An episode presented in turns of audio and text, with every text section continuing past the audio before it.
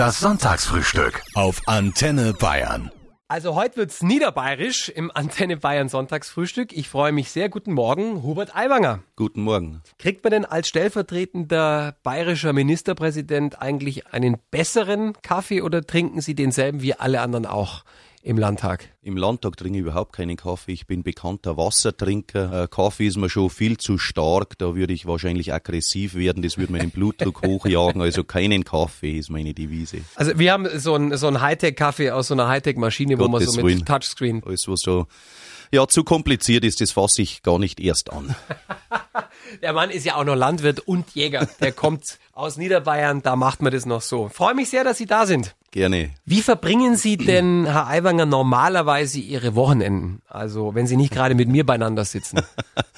Ja, die Wochenenden haben meistens politische Großkampftage. Da ist am Samstag irgendeine Verbandsversammlung und am Sonntag hast du dann einen politischen Frühschoppen und im Sommer hast du die Volksfestzelte am Sonntag, da haben Fahnenwein und dergleichen mehr.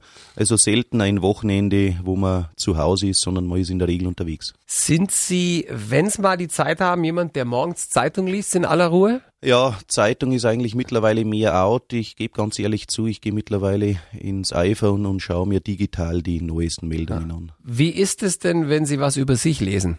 Äh, ich lese, ob Sie es glauben oder nicht, erstaunlich wenig über mich. Äh, ich bin ja nicht der, der in der Früh um sechs schon dann mit zitternden Händen die ganzen Presseberichte äh, haben will, wie ich wieder irgendwo betitelt worden bin sondern ich war selber dabei, ich weiß es selber am besten, wie es wirklich gewesen ist und ich will mich teilweise gar nicht ärgern, wie ich im Nachgang dargestellt worden bin. Also ich schaue dann nach vorne und vergiss das, was heute über mich in der Zeitung steht.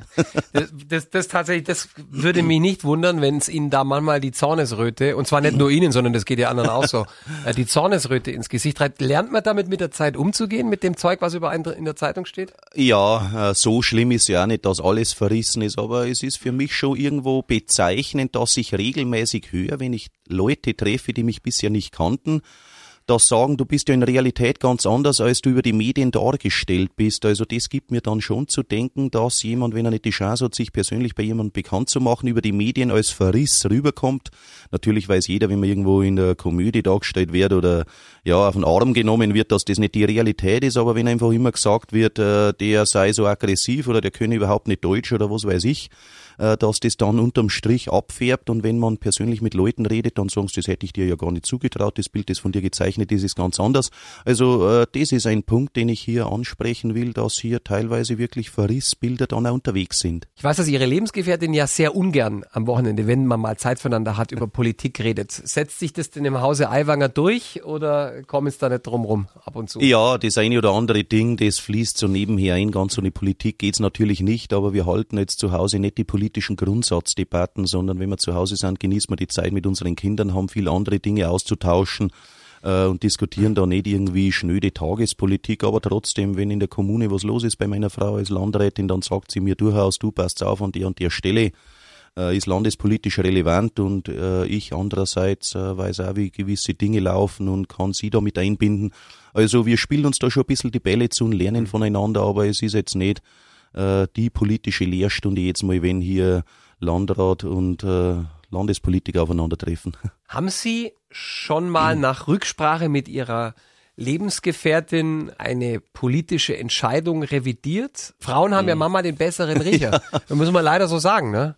Also revidiert, jetzt müsste ich nachdenken, fällt mir nix ein, aber ganz oft schon auf Themen hingewiesen, die auf meinem Radar noch nicht erschienen sind, die irgendwo bei den Landräten, bei den Bürgermeistern unten schon diskutiert werden, weil es vor Ort sehen, dies und jenes ist ein Problem, äh, was wir aber im Landtag überhaupt noch nicht äh, diskutiert hatten, dann bringe ich das gerne mit ein. Also es hat schon einen politischen Mehrwert, dass ich eine Landrätin zu Hause habe. Ihr Kollege Markus Söder war auch schon mein Gast hier. Mhm. Äh, der hat sich, glaube ich, sehr wohl gefühlt, bis auf den Moment, als ich ihm eine Zeugnisbewertung eines ehemaligen Lehrers vorgelesen habe. Da Aha. ist er dann mal kurz grantig geworden. Mhm. Gibt es Themen, wo ich bei Ihnen aufpassen muss, damit ich mich nicht in die Nesseln setze? Nicht, oder? dass ich wüsste. Probieren Sie mal alles durch. Wir haben noch ein paar Minuten Zeit. Wer ist denn Ihr aktueller Lieblingspolitiker in Deutschland? Hm. Mir fällt keiner ein. Spricht nicht unbedingt für Ihre Zunft. Ja. Der Herr Söder hat gesagt, als er damals hier war, ähm, äh, letztes Jahr im Herbst, Das ist Franz Josef Strauß. Aber das erwartet man natürlich auch von einem CSUler. Was soll er sonst Ja. sagen? Das ist wie wenn man Na, Jesus wenn- verleugnen würde als Wenn, dann muss Katholik. man es auf die Lebenden beziehen Ja. und jetzt will ich nicht einen Lebenden den anderen vorziehen und Hm. Ahnen, äh, Galerien will ich jetzt auch nicht aufzählen. Also schauen wir nach vorne. Gibt's eigentlich sowas wie eine WhatsApp-Gruppe unter Spitzenpolitikern? Also, weiß ich nicht, mit Markus Söder, Seehofer, Angela Merkel, gibt's sowas? Äh, WhatsApp-Gruppe nicht, aber natürlich läuft sehr viel über die sozialen Medien, über SMS in der Regel. SMS, WhatsApp ist durchaus auch der Politikerkanal, wo man mal schnell zwischendurch sich abklärt, äh, sich mal wieder auf äh, neuesten Stand bringt. Also man hat häufig nicht Zeit zum Telefonieren oder sitzt stundenlang in Sitzungen und es wird dann auch immer vorgeworfen, ja, die spielen an ihrem Handy rum, aber das tut man nicht, dass man dort Schiffe versenken spielt, sondern äh, die Kommunikation läuft ja ununterbrochen in alle Richtungen mit den Journalisten. Die wollen zwischendurch mal was wissen, da muss man ja was rausschicken und kriegst Anfragen. Also SMS in der Regel. Aber verschlüsselt wahrscheinlich, oder? Ich kann mir nicht vorstellen, dass sie ihr normale iPhone-SMS verschicken. Äh, muss ehrlicherweise sagen, äh, doch überwiegend, äh, teilweise WhatsApp, die ist ja etwas abhörsicherer, aber okay, wenn jetzt ein ganz äh, international wichtiger Geheimdienst wissen will, was ich schicke, dann werden so und so rankommen und ich tröste mich ein bisschen, dass ich vielleicht doch noch nicht ganz so wichtig bin. Ich sage immer, man soll sich überwiegend so verhalten, dass das öffentlichkeitstauglich ist, dann kann da nicht viel schiefgehen. Liken Sie auch gegenseitig, sagen wir mal, auch aus Höflichkeit Ihre Posts? Also wenn da äh, Herr Söder was, äh, was tweetet, wird dann auch mal aufs Herzchen gedrückt? Naja, Auch- das ist doch noch eine gewisse parteipolitische Grenze dazwischen. Also CSUler kann mich jetzt nicht erinnern, da jemals einen CSUler geliked zu haben. CSU-Mitglieder haben hin und wieder schon meine Dinge geliked, aber man bleibt dann doch meistens innerhalb der Partei. Ist es eigentlich inzwischen der Markus oder ist es immer noch der Herr Söder? Also im persönlichen Gespräch sage ich einfach du zu ihm, ich sage auch nicht du Markus und er sagt auch nicht du Hubert, sondern wir sprechen uns einfach mit du an und ansonsten äh, spreche ich ihn dann auch öffentlich meistens mit Herr Ministerpräsident an und ich muss jetzt auch nicht unbedingt zelebrieren den Markus und den Hubert, das finde ich dann auch ein bisschen plump. Sie sind ein Spitzenpolitiker. Sie haben sehr viel Druck und auch Stress. Gibt es Dinge, die Sie nachts nicht einschlafen lassen? Na, muss ich ehrlicherweise zugeben, äh, dass ich relativ gut schlafen kann, nicht weil ich ständig übermüdet bin. Das war ja eine Methode, dass man sagt, man ist fertig, legt sich hin und schläft ein. Natürlich, wenn ich mich hinlege, ich äh, sortiere nur ein bisschen den Tag und äh, denke ein bisschen, was ist morgen los und fahre dann langsam runter. Also hinlegen und drei Minuten später schlafen geht nicht. Aber ich habe auch nicht die schlaflosen Nächte, wo ich mich hin und her wälze und sage, um Gottes Willen, was ist morgen wieder los? Also wenn das der Fall wäre, dann muss man am System was ändern und muss äh, Dinge delegieren oder anderweitig erledigen. Aber Sie haben gelernt, runterzufahren. Anders geht's doch nicht. Ja, gewisses Runterfahren, glaube ich, muss sein, damit einfach ja das Hirn und die Person auch das nochmal verarbeitet, was der Tag gebracht hat und dass man ja mit einer gewissen Gelassenheit äh, in den Schlaf sinken kann, weil man sich schon wieder neu sortiert hat für den nächsten Tag. Und wenn das passiert ist, äh, dann ist für mich äh, die, die Nachtruhe gewährleistet. Ich meine, es gibt ja äh, inzwischen äh, nicht wenige in Bayern, die sich wünschen, dass endlich äh, Cannabis legalisiert wird im Freistaat, damit sie so runterfahren können. Das ist mit Ihnen nicht zu machen, nehme ich an. Nein, äh, ich bin ein überzeugter Antialkoholiker. Ich verurteile jetzt niemand, der seine halbe Bier trinkt und wenn es Ja. einmal gar nicht anders geht, äh, dann sage ich auch nicht, ich äh, verdurste lieber, bevor ich mal einen Schluck Bier trinke. Aber ich bin immer der Überzeugung gewesen, man soll nüchtern seine Gedanken sortieren und soll mit seinen Gefühlen nüchtern zu Rande kommen. Wenn man lustiger sein will, soll man sich irgendwie anders aufputschen. Aber wenn jemand nur lustig sein kann, wenn er Drogen nimmt oder nur aus sich rausgehen kann, wenn er sich aufputscht, ja, dann müsste er an seiner Persönlichkeit eher arbeiten, als schauen, dass er regelmäßig zu Drogen kommt. Also das ist der falsche Weg. Herr Aiwanger, das neue Jahr ist erst ein paar Wochen alt. Welche Vorsätze hatten Sie und welche sind nichts geworden? Weil traditionell bricht man ja schon in den ersten Wochen mit neuen Vorsätzen. Also ich habe mir noch nie an, äh, am Jahreswechsel neue Vorsätze gemacht nach dem Motto mehr essen, weniger trinken, äh, mehr arbeiten, weniger arbeiten, mehr um die Kinder kümmern und so weiter. Man hat es ja im alten Jahr nicht absichtlich falsch gemacht, sondern man gibt sich redlich Mühe und tut es auch im neuen Jahr. Also ich halte nichts von neue Jahrvorsätzen. Ich meine, Sie sind Berufspolitiker und Sie sind Lebensgefährte einer Oberpfälzerin. Sie sind außerdem noch Vater von zwei Jungs.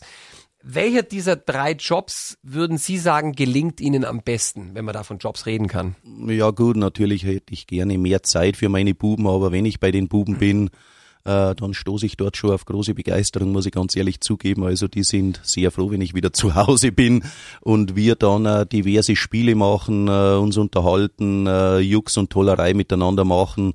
Äh, muss die dann immer rumtragen, äh, den Großen wie den Kleinen, einer hängt vorne dran, der andere hinten, dann muss ich sie über die Treppe rauf und Treppe runter tragen. Also ich glaube schon, dass ich ein guter Papa bin an der Stelle. Ich meine, normalerweise sind ja die, die Väter immer für, für den Quatsch zuständig bei den Kindern und die Stimmt. Mütter müssen es dann wieder grad biegen. Ja. Ist das bei Ihnen auch so? Ist auch so. Also die, wie heißt so ungefähr bei Kindern, wenn dann die, die Werkseinstellung nicht mehr funktioniert, heißt dann müssen sie zur Mama oder zur Oma zurück, die bringen dann die Werkseinstellung wieder hin. Sie werden nächsten Sonntag 49, Herr Aiwanger. Äh, wissen Sie schon, was Sie bekommen? Bei uns ist der ja, der Geburtstag nie groß aufgehängt worden. Bei den Kindern feiert man das ein bisschen. Äh, die freuen sich drüber, aber das war bei mir schon im Elternhaus so, dass um den Geburtstag nicht viel Aufhebens gemacht worden ist. Da hat es immer eine Quarktorte gegeben, haben wir es mir genannt. Heute heißt dann Sahnetorte. Äh, auf die haben wir uns gefreut, stimmt. Aber die großen Geschenke sind uns nie hinterhergeschleppt worden. Das war immer Weihnachten dann der Anlass für Geschenke. Und ja, äh, meistens war man noch froh, dass äh, das gegenseitige Gratulieren nicht vergessen worden ist. Das war gerade noch so drin. Aber dass wir sagen, hurra, jetzt fahren wir mit den Kindern zu essen, das war mhm. zu meiner Zeit noch nicht üblich. Heute ist mit den Kindern gut, dann werden die Kindergarten- oder Schulfreunde eingeladen und man muss mit den Kindern dann ein bisschen äh, spielen und so weiter. Aber der Geburtstag war nie so der große Hallo-Effekt. Ich meine, jetzt dieses Jahr, es wird sich ja anbieten, es ist ein Samstag auf einen Sonntag. Also Sie könnten ja mal wieder richtig die Sau rauslassen. Lang aufbleiben, mal wieder ein Heben, aber Sie trinken ja nichts, ne? Gar nichts. Äh, zumindest sehr, sehr überwiegend keinen Alkohol und äh, okay, ich werde da einige Geburtstagsgratulationen bekommen, keine Frage. Aber ich bin ja nicht der, der sich dann in die Mitte stellt oder wenn ich dann nächstes Jahr 50 werden sollte, dass man dann sagt, äh, jetzt bin ich der große King und bitte kommt mal alle und gratuliert mir. Das ist mir dann eher unangenehm. Man nimmt das entgegen, aber äh, es ist nicht so, dass ich dann der Hahn im Korb bin und sage, ich bin jetzt toll, weil ich Geburtstag habe. Es geht auch aufgrund Ihres Jobs schon gar nicht mehr und des Pensums, das Sie absolvieren müssen. Aber fehlt mhm. einem das als Privatperson manchmal, dass man sich immer am Riemen reißen muss, dass man immer fit sein muss, dass man nicht einmal von einem längeren Wochenende sich am Montag noch ein bisschen halbgar in die Arbeit schleppen kann? Ist das? Also ich bin äh, als Jugendlicher und auch später gerne und viel fort gewesen, äh, früher mit der Landjugend und später dann auch so und mit den Studienkollegen. Also ich bin kein Mensch von Traurigkeit. Ich habe aber auch nie gefeiert, bis der Arzt gekommen ist. Also ich bin nicht der, der dann um vier in der Früh dann sich zum Auto schleppt und mhm. dann um sieben den nächsten Termin hätte und das eine halbe Stunde vorher erst merkt, sondern ich habe immer mit einer gewissen Vorausschau gearbeitet und für mich ist jetzt dieser Einschnitt äh, dass man eben noch mehr für den Beruf übrig haben muss und weniger Freizeit gar nicht so schwer gefallen, muss ich jetzt ganz ehrlich sagen. Sie sind nicht nur stellvertretender Ministerpräsident von Bayern und Chef der Freien Wähler, sondern auch ausgebildeter Jäger und Landwirt. Haben Sie denn schon mal eine Tofu-Wurst gegessen? Na. ich war mal ja so in einer lebensmittelmäßig. Und da habe ich so einen Burger bekommen, äh, der auch mit äh, ja, veganen Produkten produziert war. Und zu allem Spaß haben sie dann rote Beete-Saft als Blutersatz über dieses Teil gemacht. Das ist der Beyond Meat Burger aus äh, Kalifornien. Da muss ich äh, mich schon fragen, wenn ich schon Fleisch und Blut und alles vehement ideologisch ablehne, warum muss ich dann eine Blutanmutung in Form von rote Beete-Saft äh, das geht mir dann zu weit. Was machen Sie, wenn ein Wolf oder ein Bär durch Ihr Revier streift? Wird der die Begegnung mit Ihnen überleben? Es kommt darauf an, ob er auf mich losgeht, dann wäre es ja Notwehr. Ja. Ansonsten hängt es natürlich davon ab, ob es eine Abschussgenehmigung gäbe. Und äh, da muss ich schon sagen, wenn hier Gefahr für Menschen auftreten im Fall von Bären, äh, dann muss man einfach die Vernunft zum Durchbruch bringen und muss das Tier der Wildbahn entnehmen. Man muss ja nicht gleich erschießen, man kann es ja auch betäuben und einfangen. Äh, beim Wolf ist teilweise schwieriger und da muss man auch sagen, es gibt ja in den neuen Bundesländern mittlerweile in Niedersachsen und so weiter größere Wolfspopulationen, wo sie hinpassen, okay, wenn sie im Truppenübungsplatz bleiben, okay, wenn sie im Urwald bleiben, okay, aber wenn sie eben rausgehen und draußen die Freilandrinder reißen und die Pferde auf der Koppel anfallen und die Schafe reißen, dann muss man den Wolf entfernen. Äh, sonst tut man dem Tierschutz nichts Gutes. Ich habe äh, gestern ein längeres Interview äh, gesehen mit einer Jagdzeitschrift oder einem Jagdportal. Das fand ich total spannend. Und verstehen wir uns nicht falsch. Ich bin kein militanter äh, Tierschützer, der, der sagt, niemals darf ein Tier getötet werden. Ähm, und ich war mit meinem Schwager auf der Jagd und weiß ja doch, dass der Jäger an sich eigentlich ein Tierschützer ist. Also im übertragenen Sinne. Ja, die Jäger waren da die ersten Naturschützer. Also das waren die ersten, die vor ja schon 50 bis 100 Jahren Bäume gepflanzt haben, Nistkästen für Vögel aufgehängt haben, äh, Insektenschutz betrieben haben, Hummeln geschützt haben, Bienen geschützt haben äh, und so weiter. Und äh, plötzlich hat es eine andere Gruppe an sich gezogen und ist dann gegen die Jäger zu Felde gezogen. Also die Jäger wurden früh angegriffen, weil sie so viel für die Tierwelt und für den Naturschutz übrig hatten. Und heute ist es andersrum. Was ist denn, wenn Ihnen der Robert Habeck von den Grünen im Wald über den Weg läuft? Äh, überlebt der die Begegnung? Äh, mit Sicherheit, mit dem würde ich auf alle Fälle eine Diskussion eingehen und würde ihn davon überzeugen wollen, dass es besser ist, wenn man dürre Bäume dem Wald entnimmt, dass man durchaus Holz auch zu Energiezwecken nutzen darf. Das ist besser, als wenn ich Öl oder Gas verheize. Ich kann also fossile Energieträger ersetzen. Und ich will nicht, dass alle Wälder stillgelegt werden und nimmer genutzt werden. Und die Grünen wollen ja mittlerweile die energetische Nutzung von Holz hinterfragen. Also da muss ich schon sagen, was soll man dann noch tun? Herr Aiwanger, Sie sind ja auch Landwirt. Jetzt ist es so, dass die Tiere, die von den Menschen gegessen werden, äh, weltweit so viel klimaschädliche Treibhausgase verursachen wie alle Autos, alle Flugzeuge und alle Schiffe zusammen.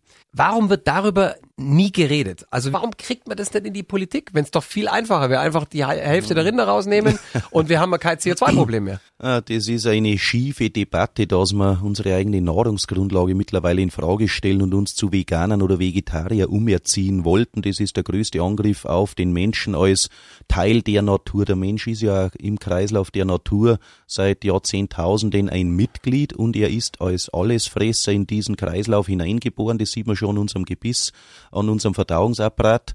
Äh, man kann wohl einige Zeit auch vegetarisch leben, aber Kleinkinder, die eben kein tierisches Eiweiß abbekommen, die erleiden Mangelernährung. Und gerade Rinder sind ja diejenigen, die Grasland überhaupt für den Menschen nutzbar machen. Das Gras dort können wir nicht essen, wir könnten dort auch kein Getreide anbauen oder keine Kartoffeln in gewissen Gebieten, aber der Wiederkäuer produziert Milch und Fleisch für den Menschen und ich finde es widersinnig, wenn man hier dann hier die Klimadebatte am Rind entzündet und uns im Endeffekt die Nahrungsgrundlage entziehen, als wie den Indianern die Bisons als Nahrungsgrundlage entzogen worden sind. Also wir mähen uns selber die Füße ab, finde ich etwas pervers mittlerweile die Debatte. Also ich bin jetzt kein Ernährungswissenschaftler, aber ich lebe seit 15 Jahren ohne Fleisch und mache äh, äh, Langdistanz-Triathlon. Mir geht's ganz gut, aber ich will jetzt nicht für Kleinkinder sprechen, da kenne ich mich zu wenig aus. Es ist aber insgesamt, das sagen ja auch die Weltgesundheitsorganisation, mhm wir essen doppelt so viel Fleisch, als gesund wäre. Ja, vielleicht im Durchschnitt. Natürlich gibt's Leute, die schieben sich pfundweise den Leberkäse hinter die Kiemen. Das sieht man denen auch an.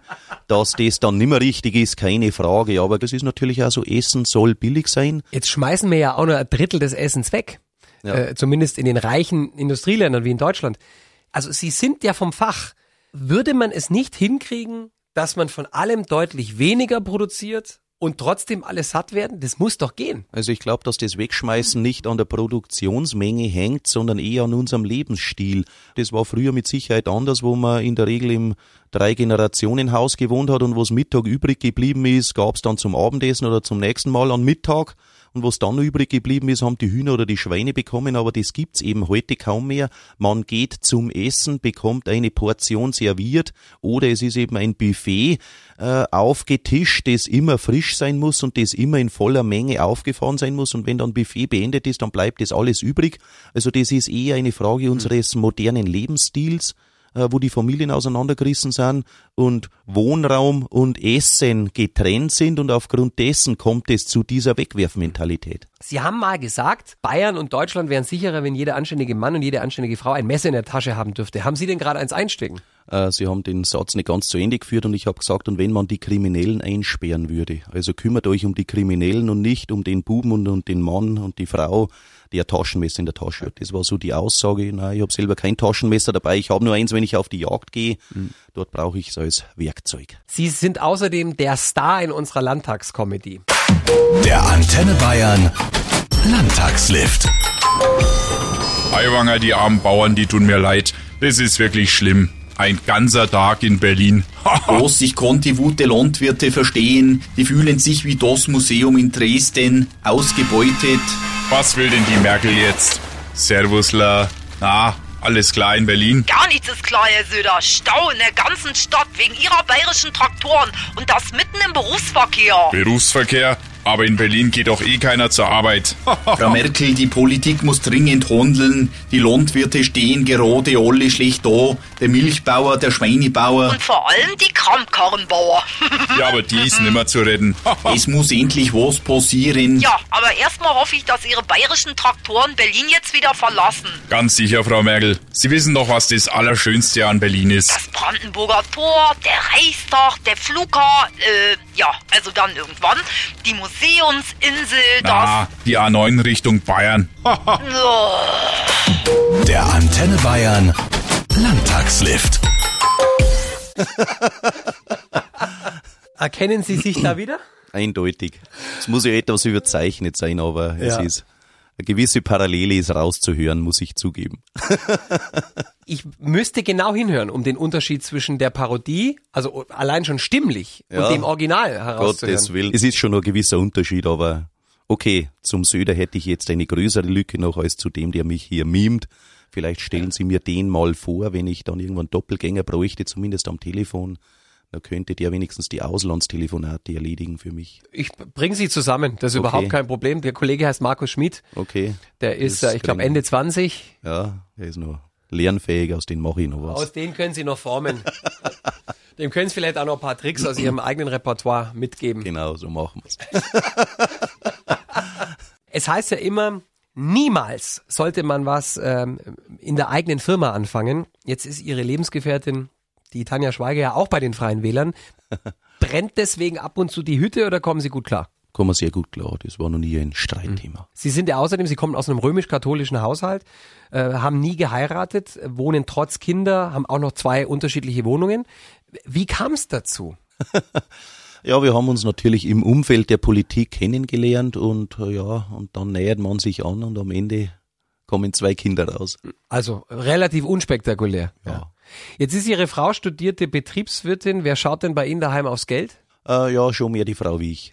Gibt es Dinge, die Sie gebraucht kaufen oder kaufen Sie immer neu? Also ich bin hier eher der Gebrauchtkäufer, muss ich ganz ehrlich sagen. Äh, hab da keine Berührungsängste. Es war von klein auf so. Ich hab häufig die Kleider meines älteren Bruders oder von der Verwandtschaft bekommen. Äh, ich war nie der, der sagte, bei mir muss nur das Preisschild am neuen Pullover hängen und dann muss ich dreimal waschen, damit dann die äh, Hormone rausgehen, die im Farbstoff drin sind, sondern vielleicht war es besser, dass ich die gebrauchten Kleider bekommen hab. Auch mit Auto oder selbst mit dem Traktor am Bauernhof, da gibt's auch einige, die sagen, ja, das muss dann nur nach Lack riechen, wenn ich den neuen Traktor kaufe, sonst bin ich da nicht zufrieden. Äh, da haben wir auch sehr häufig gebrauchte äh, Traktoren gekauft und so weiter. Also Hauptsache das Ding funktioniert und es ist ja häufig ohnehin so, dass die Dinge oft technisch überholt sind, bevor sie technisch kaputt sind. Und wenn man dann immer neue Dinge kauft, äh, dann hast du mehr Wertverlust als mit gebrauchten. Also ich kann mit gebrauchten Dingen sehr gut umgehen. Was war so der größte Luxus, den Sie sich in Ihrem Leben, würden Sie sagen, jemals geleistet haben?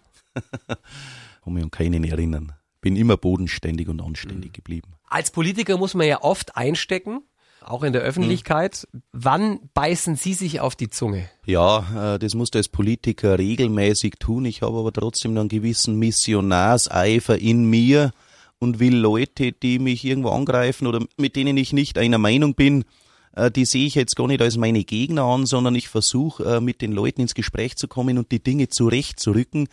Und da stehe ich aber dann auch zu den Dingen äh, und gehe nicht in Deckung aus lauter Angst, hier angegriffen zu werden, sondern da sage ich einmal, man muss gewisse Dinge in der öffentlichen Wahrnehmung noch aufrechterhalten, um nicht immer mehr unter die Räder zu kommen. Kollege Söder ist ein glühender Klubberer und er ist auch Star Wars Fan. Gibt es da Schnittmengen zwischen Ihnen beiden oder sind die Interessen weit auseinander? Und da in der Beziehung, glaube ich, haben wir ganz verschiedene Lebensentwürfe. Ich habe zwar selber gerne Fußball gespielt als Kind und als Jugendlicher und auch später noch, aber ich war nie so ein Fantyp, der sich dann den Schal kauft und die Trillerpfeife und sich draußen hinstellt und den Schiedsrichter dann äh, Schimpfnamen reinbrüllt und schrei, hauen um und so weiter. Äh, das war mir immer zu plump. Ich habe immer fair gespielt und kann mich nicht erinnern, dass ich jemals jemand gefault hätte beim Fußballspielen, sondern das ist für mich Sport und ich sage, wer kämpfen will, der soll bitte zur Fremdenlegion gehen, aber soll hier nicht seinen Hass hier auf dem Spielfeld ausleben. Äh, und äh, es gibt aber Menschen, die brauchen das, die fühlen sich dort wohl und deshalb akzeptiere ich das, aber ich will das eher nicht. Ich schaue mir das ja hin und wieder mal im Fernsehen an und so weiter, aber ich muss jetzt nicht unbedingt ins Stadion und brauche dieses Gemeinschaftserlebnis. Ich habe in der Politik Gemeinschaftserlebnisse genug. Hm. Gibt es etwas, wo Sie wissen, das können Sie garantiert besser als der Markus Söder? Äh, Niederbayerisch. Sehr diplomatische Antwort. Da sind Sie durch und durch ein geschulter Politiker. Gibt es was, wo er Sie garantiert abhängt? Ja, im Fränkischen. Ich habe mir mal, Herr Aiwanger, die Charaktereigenschaften Ihres Sternzeichens angesehen. Sie sind ja ein Wassermann. Ich muss sagen, da stehen seltsame Dinge äh, Mhm. über Sie drin. Also über Sie weiß ich jetzt nicht, aber Sie können ja sagen. Unter anderem, er mag es gerne schrill und nicht so gesellschaftskonform. Der Stimmt Wassermann. höchstens im Ansatz. Also ich bin jetzt nicht der Mainstream-Typ, das stimmt. Äh, ich tue nicht immer das, was alle von mir erwarten oder was man eben mal so tut, sondern äh, tanzt da einmal aus der Reihe, nicht aus Prinzip, sondern wenn ich der Überzeugung bin, dass besser ist. Schrill, schrill ist ein wenig falsch. Das ist für mich gefärbte Haare und rumschreien. Das bin ich eher nicht. Da bin ich eher der bedächtigere Typ. Jetzt steht hier noch, wenn jemand eine andere Meinung hat als er, ist er sehr tolerant und hat für alles und jeden Verständnis. Das stimmt äh, haargenau. Traut man mir nicht zu. Es ist immer das äh, Klischee gewesen, Aiwang ist ein Diktator und zwingt eben die Meinung auf. Also ich habe eine eigene Meinung und versuche die zu vertreten. Aber es ist ja vielleicht eine gewisse Stärke von mir, die mir das politische Leben leichter macht, dass ich mich sehr gut ins Gegenüber hineinversetzen kann und die Argumente des Gegenüber aus dessen Warte aus bewerten kann und dann eben verstehe, warum der oder die so sagt, wie sie sagt. Und damit kann ich sehr gut verzeihen. Ich bin nicht nachtragend und das macht mir das sehr leicht, auch mit jemandem, mit dem ich heute streite, morgen wieder gemeinsame Ziele zu verfolgen. Also ich schleppe keine Feindschaften mit mir rum. Hier steht außerdem noch über den Wassermann, die Ehe ist nichts für ihn, eine gleichberechtigte, lockere Beziehung schon eher. Ja, das trifft's wieder voll. Also wir sind ja nicht verheiratet und auch nicht schon seit äh, ja, acht, neun Jahren, dann muss ich mal nachrechnen, äh, zusammen, na schon länger, über zehn Jahre schon. Also insofern, äh, wir feiern jetzt da nicht die Jubiläen, aber ich sage, Beziehung auf Augenhöhe, wo jeder seine Freiräume hat und man vernünftig miteinander Ja. umgeht, äh, ist für mich äh, never change a winning team, muss ich dann gar nicht mehr haben. Ich gehe mal davon aus, Ihre Frau hört gerade zu, die freut sich. Äh, ich hoffe. Die sieht das ja wahrscheinlich genauso, oder? Äh, ja, sonst wären wir schon längst verheiratet. Herr Aiwanger, es war mir eine Freude. Mir auch. Danke für Ihre Zeit und äh, auf das nächste Frühstück. Gerne, vielen Dank.